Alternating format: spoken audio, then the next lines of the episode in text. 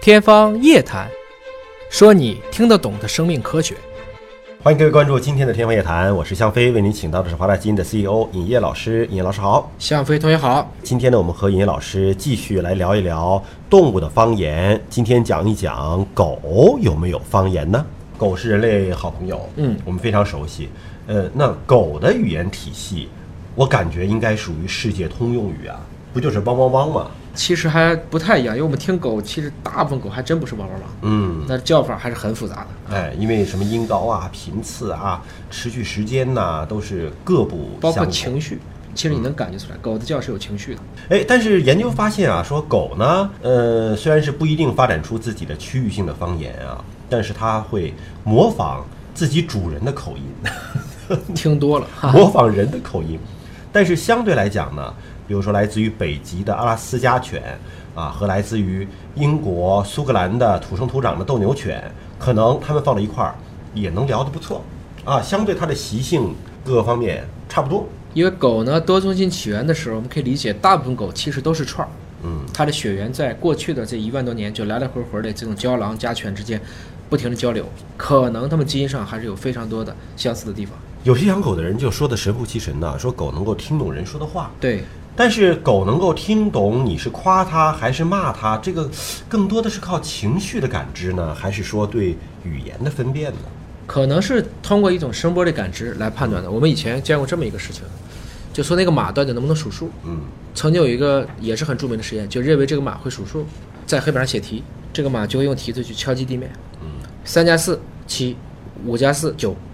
大家觉得这个马好厉害。嗯，后来判断出来不是这个问题，是这个马越临近答案正确的时候，这些人的表情全部都变了。哦到九的时候，马就知道了，我这个题答对了，所以不是马听懂了，而察是言马观察言色观色了，是这样子。但狗呢，可能比马要更加聪明一点儿。研究人员做过一个实验，就是录音机录下非常熟悉的夸狗的语言，比如说“干得好”“真聪明”啊，对，就是这样。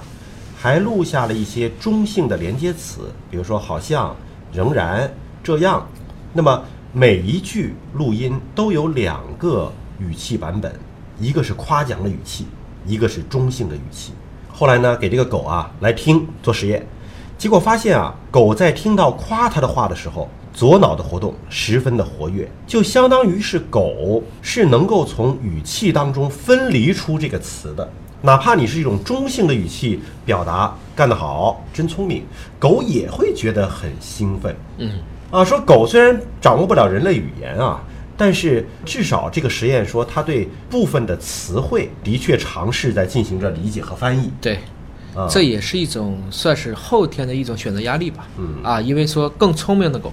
更能听懂这种语言的狗，就更容易遭到人类的喜爱。嗯它也可能就有更好的机会去复制它的基因，比如说配种嗯，还会生出一些类似的小狗，也会把这种相对聪明而感知人类语言复杂声音的这一部分群体的基因得以一个扩大和保留。等于它跟人生活在一起的时间太长了，对吧？对就是狗跟人在一起的时间这么漫长，那么在漫长的选择过程当中，肯定是越能够理解人类的这些狗，传递自己下一代的机会越大，越受到大家的欢迎和喜爱。对，啊，除了说这种部分的语言的沟通和交流啊，狗跟人之间的眼神交流其实也是蛮重要的。对，好像所有生物之间都有个眼神交流，是对吧？我看一些这个电影啊，遇到一些猛兽啊，有一些人就站在那里盯着他的眼睛看着他，能把他看一转身走喽。嗯， 这是什么力量？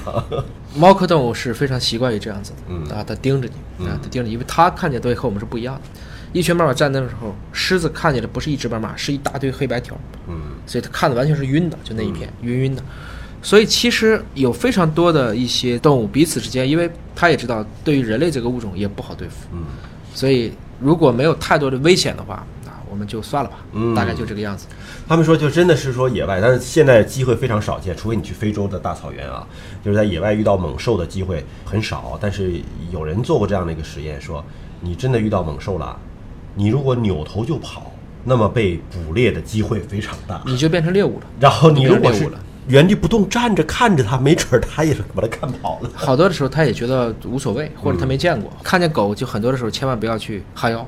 嗯啊，狗可能觉得你去捡石头了，嗯这个时候它可能就会冲过来。嗯实际上不管它，大家相安无事就过去了。嗯有些时候就是因为我们的过度反应，嗯才造成了一个对应的结果。当然，也有一些成功的逃生案例，比如说这也是一个记载，有一只鲨鱼在追一个女性，这个女性被鲨鱼要追上的时候，突然回头尖叫了一声，嗯，后来鲨鱼死了。音波功啊，狮吼功其实这就是吓死嗯了。后来就解剖的时候发现这个鲨鱼肝胆俱裂，就是就是被吓到了。等等吧，因为可以在瞬间所产生的这种尖叫分贝达到一定程度上，再配合上这种急促的一种表达，这动物也受不了。现在网上有些小视频哈，就是有一些家长带着孩子去动物园儿，不有那种体会吗？就是一个大的透明的玻璃，嗯，动物也能看到你，你也能看到它，嗯中间没有栏杆。然后呢，就有一个小孩儿故意后背对着这个玻璃，就眼看着那个狮子还是老虎啊，就悄无声息的靠近，走近你。结果走近了之后，突然之间扑上来啊！原来是个玻璃挡住了，被拦住，然后他那个老虎又很无趣的又走开。但你能够看到他那种在背后捕猎的那个状态，这就是它自己依然保持了一种天性。始终人类认为呢，猫科动物没有被驯化，它还是会去捕猎，特别是比自己小的动物。说猫之所以不捕猎人，是因为我们比它大太多。嗯，但是你看，你随便扔一个球给猫，猫很快就开始恢复到一个捕猎的这种本性了。可能从这个点上看，我们也不要简单的理解我们到底谁把谁驯化，嗯，也可能猫把我们驯化了，啊共也是同有可能成长吧。好，今天节目就这样了，感谢各位的关注。了解更多生命科学知识，请关注“尹哥聊基因”的微信公众号。下期节目时间我们再会。